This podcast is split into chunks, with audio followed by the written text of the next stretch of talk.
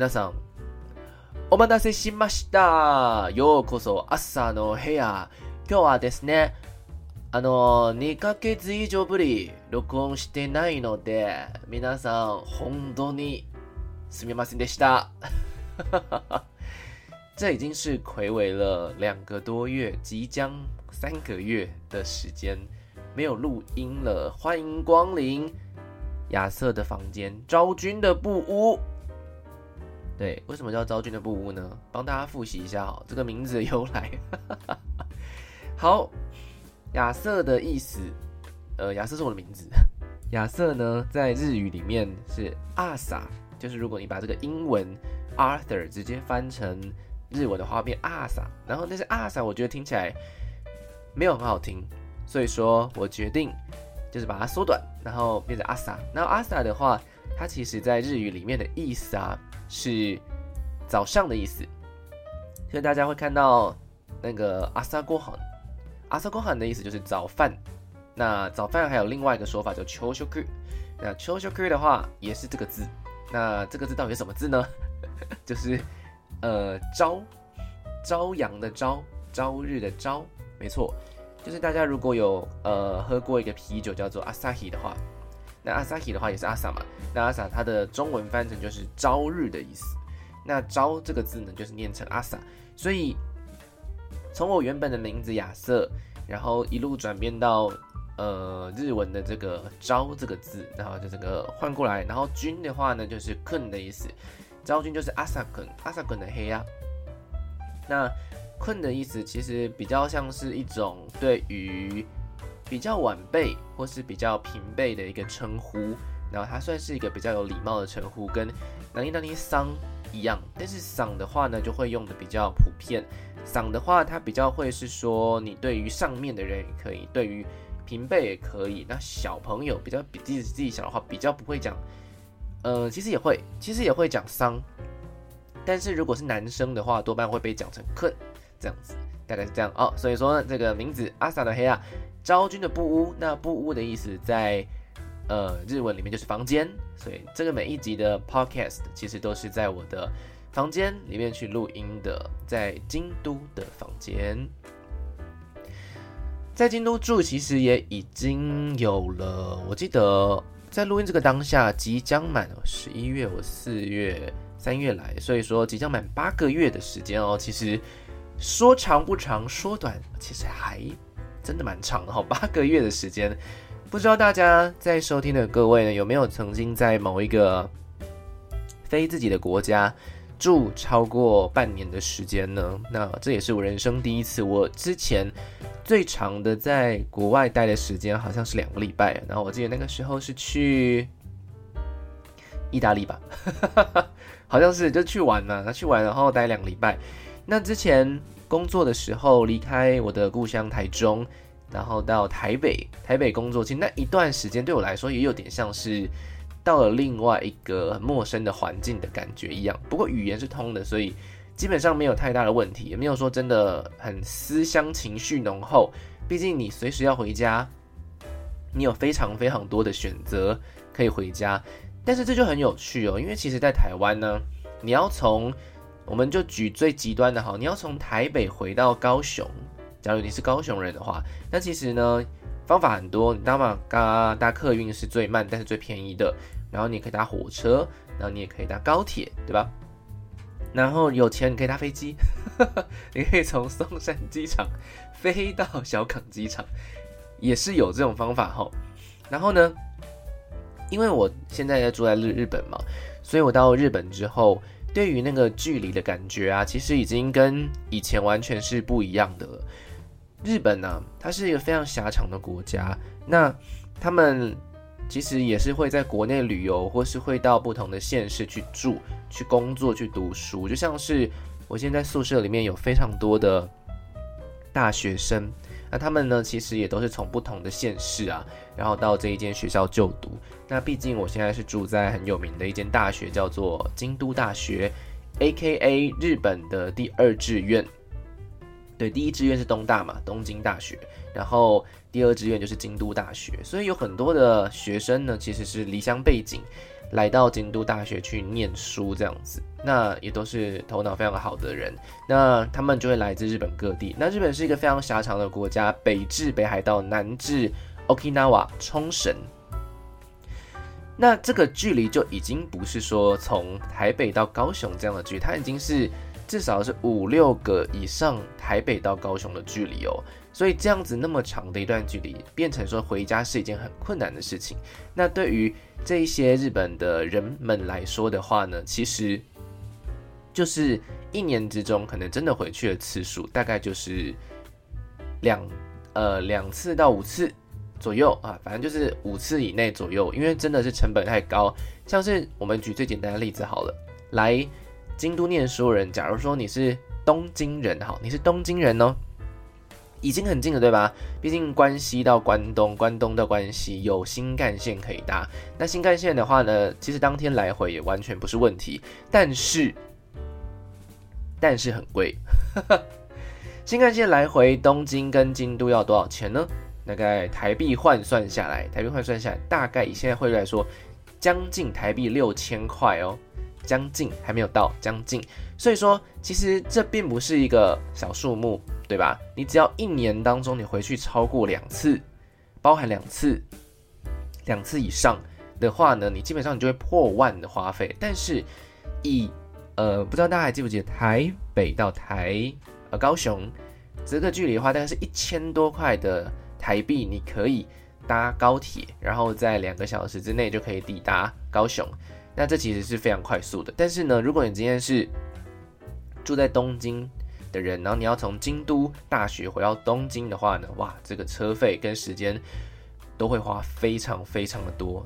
刚刚讲到嘛，是五千多块台币。那从京都呢到东京的话，时间新干线大约是两个半小时，所以来回是五个小时。所以其实是非常花时间的。所以来到日本之后啊，我对于这个距离的概念其实已经有了新的了解，就是它并不像是我们所想象的，我们今天好像在台湾工作，然后在台湾任何一个角落工作，其实你都可以很轻松的回家，看你要不要回去而已。然后呢，其实那个钱你放眼全世界来说，我们以前可能会觉得高铁很贵，随便搭就是五六百块以上。但是你放远，就是全世界视野变大之后呢，你就会发现哦，其实台湾的交通费真的很便宜，台湾交通费真的是一点都不贵。那台湾还有非常非常多东西，其实一点都不贵，除了房价之外，其实台湾好像真的除了房价跟车子的价钱，就是两个东西非常贵之外呢，其他东西原则上都比国外来的便宜非常多。所以究竟均衡下来来说，台湾是个。很物价高昂的国家嘛，我必须说，其实一点都不是哦。哦，刚刚蓝牙喇叭自己灭掉了。OK，刚刚那个声音是蓝牙喇叭的声音。比如说，我们吃的东西，原则上虽然我们有部分餐厅已经追上日本，但是大部分的小吃类的食品还是远远的低于日本。在日本呢，基本上你找不到找不到这个台币一百块以下的食物，但是呢，在台湾你还是找得到。八十块便当，你还找得过九十块的？Anyway，任何东西炒饭呢、然后羹面呢、然后什么的，就是这些东西其实都还是找得到。但是在日本的话呢，你即使小小的一碗冻饭，它大概也是台币一百块左右左右。当然，就是你点一个比较小的小盛的，其实就会比较小碗嘛，但是你就吃不饱。大概是这样子的概念。你真的要在日本吃饱，并且有一个完整的套餐，一个 set 的话，假如说你今天跟你今天去自助餐店，然后去夹自助餐，你比如说你夹到你可以吃饱量，然后跟在日本你要能够获得一个 set，然后一样是让你吃饱量。其实日本的那个金额大约是落在一千块台币左右，一千块日啊日币，一千块日币左右，台币也太贵，一千块日币左右，所以换算成台币的话呢，大概就是两百块左右。但是在自助餐店的话，原则上你要吃饱，基本上一百多块还是可以解决。你不要去那种太高级的自助餐店，或者你不要全部都夹肉就好了，就是那个 set 里面也不会全部都是肉。OK，就是我们以此举例来说了，大概是这样子。那也包括其他的费用啊，其实都蛮低，像是日本消费税嘛，现在大家都很知道嘛，现在日本消费税是大部分是十趴，部分商品八趴。那台湾的消费税呢，根据去年的统计，呃，去年的不是统计，去年的规定呵呵，法律没错，是五趴哦。所以台湾的消费税其实一点都不高，只是台湾的进口税很高。所以说你在台湾买到日本的产品的时候，当然就会跟日本当地有一个非常巨大落差。你在台湾买 Uniqlo 跟在日本买 Uniqlo 是完全两个不同的世界。你在台湾买无印良品，你可能会觉得无印良品有点贵，但是你在日本买无印良品，你会觉得无印良品算是很平价的一个品牌。所以，也就是为什么无印良品会卖这么样多的呃日常生活用品，然后日本人也是很非常的爱用。这就跟因为对他们来说，其实一点都不贵。OK，大概是这样子的感觉。好，但台湾的房价真的是贵了哦，宇宙无敌，世界无敌，全世界最贵。台湾之光，哈哈哈哈。好，为什么我隔了这么久没有录音呢？两个多月的时间，我之前最呃更新的最频繁的时候，我记得好像是一个礼拜、两个礼拜就有一集左右时间。那这一集的话呢，第几集啊？哈 哈忘记，我来日本已经八个月的时间了啦。那其实对于这边的环境什么的，我不敢说百分之百的把握，但至少有七成左右的把握是呃，对于日本这些环境啊、文化啊，还有一些礼仪啊什么的，基本上都已经在这八个月的时间，就算不特别去学习，其实你也会意识到这件事情。当然，每个人学习的步调有那么一点点不一样。在日本呢，其实规则真的真的非常的多规则，而且尤其是在说话上的规则就已经非常的复杂。之前好像有跟大家微微讲到，或是大家如果很喜欢日本的话，一直都知道日本有一个敬语的文化。那敬语的文化的话呢，其实在日本，如果假如说像我一样吧，我要跟日本的老师。对话，然后未来明年，我明年可能也要跟日本的学生一起上课。然后我现在有打工，那我现在打工的话呢，也是要跟上司啊、跟店长啊、跟其他同事们说话。其实最好在说话的当下都要维持一个自己对于敬语的警觉性啊，不要不小心就用了最。呃，跟平辈讲话的方式去讲话，其实对日本来说是有那么一点不礼貌的。但是对于台湾人来说，对于美国人来说，对于其他的国家的人来说，他日本以外的国家人来说，其实敬语这件事情比较没有这么严苛，比较多是态度问题跟用语的问题，其实并没有这么大的关系。当然，就是我们有我们自己的敬语，美国有美国的敬语，但是。究竟称不上称得上是一个敬语文化呢？其实完完远远的无法称上的是一个敬语的文化了。大概是这样子。比如说，你今天在日本打电话啊，你在日本打电话，我人生当中第一次就是接到日本人的电话，就是那时候好像我要处理一个呃保险的问题，就是我的脚踏脚踏车保险的问题，然后就是要挂电话的时候呢，然后我就是就是就是阿里嘎多ございました这样子。就是跟他说谢谢，然后呢，他也会说啊，卡里哥怎么样？然后他就我就一直不知道什么时候要挂电话，后来才知道，后来才知道是要先等这个，要先等，就是要先等我去挂掉电话，对方才要挂掉电话。但是在台湾的话，在其他国家的话，大部分就是啊，讲完讲完， 然后双方基本上会在同一个时间挂掉，要么你先，要么我先，没差，任何一方都没关系。但是在日本的话呢，打电话的那个人要等被打个电话的那个人挂断之后，然后再挂电话。那日本的电话还有一些其他规定，比如说你在电车跟公车里面是不可以讲电话的。那主要好像是为了维持一个安静的整洁秩序吧，大概是这样。其实我也不是非常的清楚。Anyway，反正在电车跟公车里面不要讲电话。当你要讲超级紧急的事情，那当然无所谓，只是尽量不要这样子。不过，在日本的电车跟公车里面，基本上吃东西是不会怎么样的。原则上，你不要掉就不会怎么样。但是在台湾的捷运的话是不能的，这样子。其实，呃，全世界来说，不能够吃东西的捷运跟地下铁，好像只有我目前去过国家，好像只有台湾有，因为欧洲没有，美国也没有嘛。然后我记得韩国也可以，然后日本其实也可以，原则上不要掉就好了。然后再加上其实九成以上的人不会吃，所以就是维持着一个潜规则。但是台湾的话是有明明确的规范说不可以吃，就是而且蛮有趣的是，你进站之后你就不可以吃，这个有点有趣，就是文文化不同啦。Anyway，反正就是。有这样子的差异，那为什么那么久没有录音的话，主要有跟我找到呃打工有很大的关系。那我这个打工的来源呢，怎么找？怎么找的呢？其实我一开始用徒步去找，就是看一下我的住家附近有没有有趣的店呐、然后就是可以去去问一下这样子。但是我后来其实都没有看到我特别喜欢或者特别想要去做店。那既然没有特别想要去做店的话，那不如我们就选一个，我们就选一个时薪比较高的。对，后来是这样子的选择啦，然后顺便赚一下生活费嘛。那个时候是朋友介绍给我的一个一个工作，那那工作是药妆店的工作，所以我现在正在当一个药妆店的店员。那前阵子，呃，两天前录音的两三天两四天哦，录音的五天前。我正式脱离研修生的一个一个称号，然后变成一个一般从业员这样子。那研修生是什么呢？研究生是研修研修谁哇？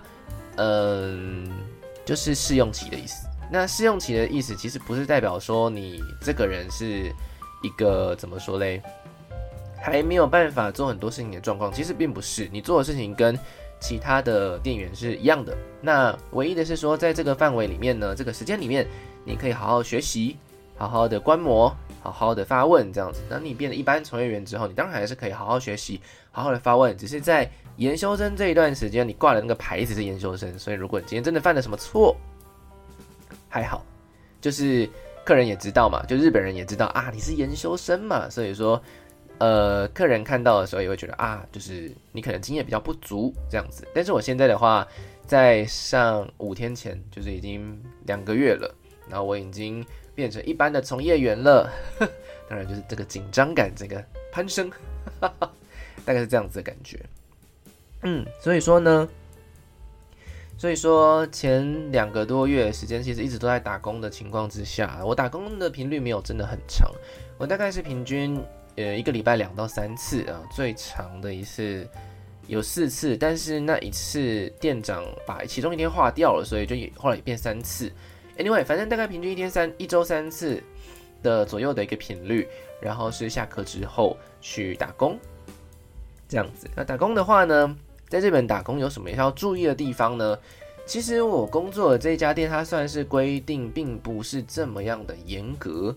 比如说，有些店会有规定的制服，或是规定要穿的服装嘛。其实我们店比较少这样子的规定，唯一不能穿的就是那种就很奇怪的衣服，当然不能穿嘛。那还有一个比较普通，但是也不能穿，就是有戴帽子的衣服、帽 T 之类的，它可能会看起来没有那么专业感，所以说这也是被禁止。那一般的 T 恤啊、毛衣啊、衬衫啊，其实通通都是可以被允许的。颜色的话呢，只要是纯色。的系列或是图案不要太夸张的系列，其实也都是可以被允许的。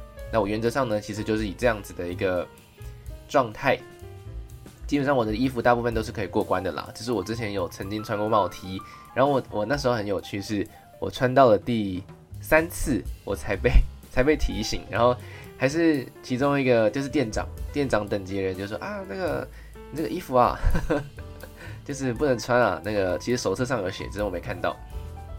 Anyway，但是那时候就想，可是我已经穿第三次了，啊，怎么前面都没有人跟我讲这样子因为反正服装在药妆店来说并不是那么样重要。我们有一个围裙了，我们有个围裙，围裙吗？围裙制服，围裙制服，然后它会让我们看起来就是像电影院的员工。那它的功能就是有两个口袋，其他都没什么功能，大概就这样子。两个口袋，一个口袋是装你的 memo，我的用法是这样，一个口袋装你的 memo，memo 就是记一下。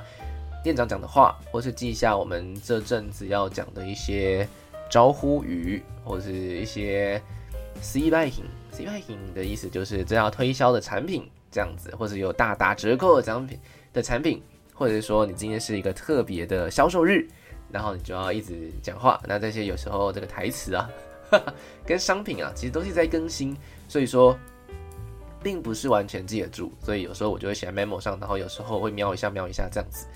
那另外一边的话呢，放的是 income，income 的意思是呃无线电，就是无线电。然后透过无线电，因为电其实很大嘛。你要跟远方人讲话啊，或者说有人要把你叫进收银台啊，要叫你去收钱啦，这样子的一个呼唤啊，其实呢，无线电在任何服务业啦，其实使用的范围都是非常广的。那台湾其实也是这样，那在日本的话也是一样的形式在进行的。那打工的话呢，日本还有一个非常非常不一样的东西，这个真的很不一样。其实台湾每一家店都有店长，对吧？每一家服务业的店其实都有店长嘛，但是台湾的店长很有趣哦，就是他不一定会出现。台湾的店长是不一定会出现在店里，但是日本的店长是原则上会出现在店里，因为他要管店里的状况。但是在台湾的话，店长是不一不一定会出现在店里的，或者说他不一定会出来，有可能只是在后面做事情这样子。那这个除外，每家店的其实情况不一样，有些跟日本一样，有些跟日本不一样。但是最不一样的地方，其实就是上班前。这也是我到日本的时候第一次，就是第一天上班的时候被告知的一件事情，就是哦，有这个文化这样子。他就一直跟我说秋嘞秋嘞秋嘞秋嘞，我就一直不知道，嗯，这个是到底是什么东西。好，这个东西呢，其实是在上班之前，店长等级的人物，或是当天的管理者。会有一个上班前的宣告，那上班前的宣告是会告诉你说啊，今天要做什么事情，然后最近的客人有什么样的状况，然后最近要卖的东西是什么东西，叭叭叭叭叭，然后那个药的功能是什么，叭叭叭，很多，就是有多有少，有时候很多，有时候很少，然后告诉你说，哎，今天一整天你应该做什么事情，从今天此刻这个上班的这个 timing 开始，你应该要做什么事情，大概是这样子。那其他工作的内容的话呢，其实就。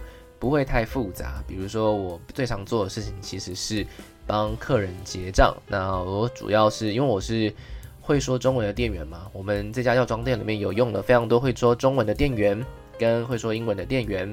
那我们的工作其实就是为了去跟观光客做互动。那观光客互动的部分有帮他们找东西、回答他们的问题，以及呃推销重要的产品，就是我们店内的。比较有名的产品，也比较有效的产品，或者是比较有名的产品之类的，推荐给这些客人们，这样子，反正就是推销员啦的一个一个身份，这样子。那我们主要就是跟会说中文的的客人们做互动，因为日本的店长跟日本的同事们就不会嘛。那在这家店里面呢，我最常做的事是结免税的结账。就是大家出国观光的时候，你去药妆店买，他说啊，我要免税，啊喏，タクスリ、タクスフリが欲しい之类的，就是我想要免税。啊，これ、あの、これはこのこの店にはあのタクスフリができますか？这样的这样子的一些呃处理的人，就是我们就是负责帮免税商品做结账的人，我这是我最常。 做的一个工作，那每天观光客其实都非常非常多啦，所以说呢，其实常常哎这件事情做一做做一做，哎就不不知不觉下班 的感觉，大概是这样子。那其他的工作部分的话，就跟其他就是跟台湾没什么两样啊，补货啊，然后就是其实大部分是补货吧，好像也没什么其他的，或者换换商品啊，有时候这个季度商品结束了就换下一个商品啊什么的。诸如此类的非常单纯的工作，但是为什么为什么它会还是有点难呢？就是因为日语的部部分，其实主要真的是日语的部分，工作本身一点都不难，只是日语的部分比较难。因为啊，我们的日语嘛，其实还是有一个程度在。那这个程度的话呢，就是可以跟日本人基本上简单的互动啊，简单的沟通啊什么的。但是因为日常对话是比较 casual 一点的，我就是如果我讲错，其实也没差。然后如果我今天不知道怎么讲，可能停下来等一下想一下，其实也没差。但是在工作的环境里面，它是属于一个比较 high speed 的，就是一个比较快节奏的一个方式。所以说你在接收到店长的讯息的这个当下的时候，其实你要很快的能够去反应或是去猜， 去猜，我大概是一半一半。有时候是啊，我跟你们讲，我跟你们讲，然后有时候是啊，ちょっと意味わかんないんです，就是有时候是这样子，就是就是，然后有时候是我听懂了吗？大概知道要干嘛，那我听懂了吗的感觉？ 其实，其实我觉得。这种时候还蛮常出现的，但是有是为什么呢？其实日语的能力，以我们现在的能力来说，或是我们因为有面试嘛，我们有面试，然后我们还有训练什么，其实我们在日文这一关基本的能力来说，这一关其实已经通过。但是呢，在呃工作环境里面，日语讲是非常快的，就是有时候呢，反正やってとけ什么的，或者说我最常听到就是やってとけ，然后就是 说。呃，外に外で持ってく、持持って持ってく、持ってく、持ってくる，或是说很多很多啦，或者当最可怕的就是专有名词的出现，像我今天啊，很羞耻，但是我今我真的不知道这个东西的名字到底什么，我第一次听到。哎、欸、哎、欸，大家大家知道牙膏的日文怎么讲吗？身为一个药妆店，里面有卖牙膏是非常正常的事情，对吧？ 牙膏的日文什么呢？好，歯磨き粉，歯磨き粉。然后我那时候就对，什么意思？那时候店长叫我去归类这个东西，我说歯磨き粉是什么东西？这个东西是什么意思？完全听不懂。他说，然后呢，店长因为他已经做很久了，所以他会懂一点点中文，很很很很少的中文。他说啊，牙膏，牙膏。说哦。高的日文是这个， 然后呢，今天我就是我自己学到超级多，就是慢慢越学越多那个专有名词的部分。但是什么，我今天还遇到尿布，然后前之前遇到温度计跟那个酸痛贴布跟那个叫什么，还有一个很难散热的那个凉凉的那个退烧贴布这样子。天哪，这些东西其实。以这个一般日语来说啊，比较不会真的特别讲到这些专有名词。但是因为我在药妆店，所以有很多的时候会听到这些专有名词，然后就哦，当下听的时候完全听不懂。当当你其实做的一件事情非常简单，但是当你完全听不懂的时候，你就会让这件工工作变得有点困难，大概是这样子的状况。但是这间店需要我们，是因为对他们来说，相反的，这个最重要的お客様客人。其实是最重要的，但是如果客人的话听不懂的话，那其实是最太黑之类的事情。所以说，我们他需要我们的，就是因为我们至少我们听得懂一点日文，然后我们又可以很流畅的说中文。主要是因为这样子，我们才被招募到这家呃药妆店里面去做做员工这样子。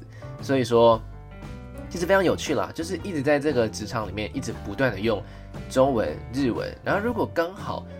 这个お客様，这个客人他刚好不是任何就是华语国家，然后他也不是日本人的话呢，哎呀，哑巴就只能用英文。那英文的话，有时候也不一定可以哦，因为像是韩国人的英文，我个人就觉得没有很好，这个是客观来说，没有没有任何歧视意思。日本人英文也烂。好，然后像是泰国人啊，英文也没有很好之类的，就是遇到这些国家人的时候，就是怎么办呢？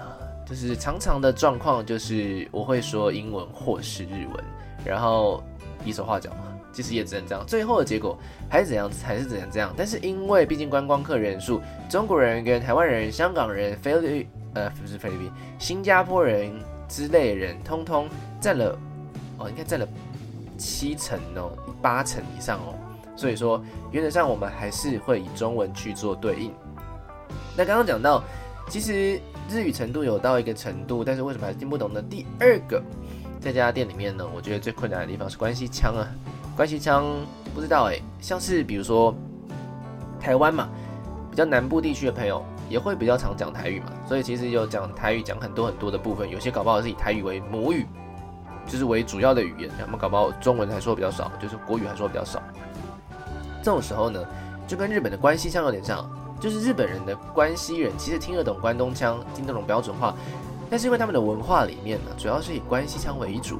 那关西腔有几个特色，比如说用语的不同，像是呃我们应该很熟悉的 des 跟 mas，在 呃关东标准腔里面很常听到嘛，但是在关西腔里面，我基本上我没我还真没听过 des 跟 mas，他们都是用另外一个说法去说的。然后还有一些最简单的，比如说い呀、いいです、 いいよ，或者是谢谢，或是很多很多很多的用语，其实都有那么一点不一样。然后再加上抑扬顿挫也不太一样，像是比如说偶尔会讲到 mas des 的时候嘛，就是呃呃，或者是 mas mas，应该是 mas 比较多。ありがとうございます。然后那个关西人的话会讲ありがとうございます这样子，他他们嘶会比较重。然后关东腔的话是 妈会比较重，大概有这样子的一个差别。但是这样子小小的细微的差别，对我来说其实还好。但是当它变成一个工作，然后一个非常快速的节奏的时候，然后超级多关系相加在一起的时候，哇哦！我学日文好像没有用一样，没有用，我听不懂，完全听不懂。每次店长要跟我讲的时候，尤其是尤其是最困难，最困难就在这里。如果今天店长问我说，这个药的功能是什么，就是要要让我回答嘛？这个药功能是什么？你记得吗？覚えてる？覚えてる？この薬の机能は何ですか？然后，えっと，关系腔就是，然后他就会跟我解释为什么嘛？因为我如果回不答回答不出来的话，就跟我解释这样子。哇，他用关系腔超快的日语解释专有名词。Oh my god，这个。 我觉得，其实药妆店的工作还真是困难，但是很有趣啦。因为我并不讨厌这个工作，我并不讨厌这个，完全不讨厌。我只是觉得有点忙，然后很多时候会有不知所措的时候。所以，如果你对于日本的药妆店打工有那么一点憧憬的话，你需要保持的一些东西，你需要具备的一些东西是什么呢？其实我觉得这几个东西是最重要的。好，首先。第一个就是呢，日语要够好，就是你至少至少你要可以有基本对话能力，你可以说出你自己想说的，你可以听懂，基本上就算听不懂，你也可以猜到一点的程度，大概这样子，嗯，大概这样子的程度。然后第二个就是你要临危不乱，药妆店工作你要临危不乱，因为你会一直遇到各种不同的客人，然后你会一直遇到各种不同的就是。呃，来自可能有来自同事的，来自店长，然后来自客人的。Anyway，你会常常遇到各种各式各样不同的、不同的，就是各种方面来的要求啊，或是各种方面来的需求什么的。这种时候呢，临危不乱最重要的，因为不可能，你不可能全部都会。就像，就像你即使是个资深员工，我今天要问你，这个药跟那个药有什么不一样？他们长得超级他妈像，但是就是这个药跟那个药到底有什么不一样？有时候你还真的不知道，因为可能就没在用，或者你可能也没学过。这种时候呢，就只能振作，就是镇定啊，镇定，然后就是一一头头是道的讲一下这个东西呢。虽然我并不是非常清楚，但是我帮你看一下 之类的之类的对应啦。嗯，大概是这样子。OK。那除了这两个都很重要之外，第三个大概就是记忆力吧。我觉得记忆力也是挺重要的，就是你要记住一些很深色的专有名词，然后你要记住一些细项的规则什么的。那这些东西的话，其实比较是这个东西比较是习惯可以达到的事情。但前面两项的话，就是你得有一个外面能力跟内在的心理素质，我觉得是药妆店店员会比较需要的一个。人格特质，对，所以这工作其实说到底来说，它并不是这么样的复杂，但它有很多你必须注意的小细节。注意しなければならないことがいっぱいがあるので、これは难しいというのはまあ言えないけど，嗯，就是还是有很多。 还是有很多需要注意的地方，大概是这样子的一个工作吧。那也成为了我日日本的第一份，人生当中第一份在海外的打工，也算是一个不错的经验。那已经已经有了两个多月的时间，然后因为我有去旅行两个月两个礼拜嘛，所以说我目前上班的天数目前大概累积到二十天左右。那到因为我明年就不会住在京都，所以我原则上应该做到三月中。嗯，最长最长做到三月中，我就会离开。那其实很久，还有四个半月呢。还有四个半，Oh my god，还有四个半月。我希望我在这四个半月里面，假如说好，假如说我一个礼拜做三天，一个月四天，一个月四周，这样一个月十二天，那我还有四个月，我四十八，四十八天，我们算就五十好了，五十次，我再做个五十次，我靠，好多哦。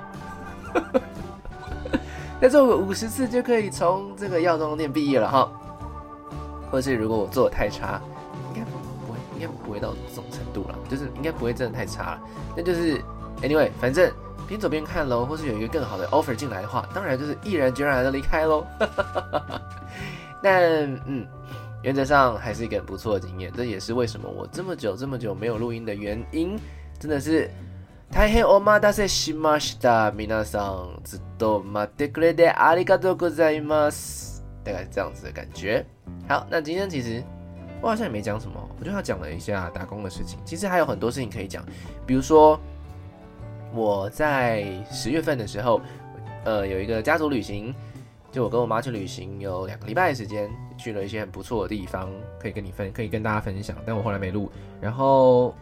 还有比如说，我明年的学校已经已经决定了，那会在学什么东西的话，也再来跟大家做分享。不过这个明年再分享，其实好像也无妨。Anyway，反正今天就是このここまでです。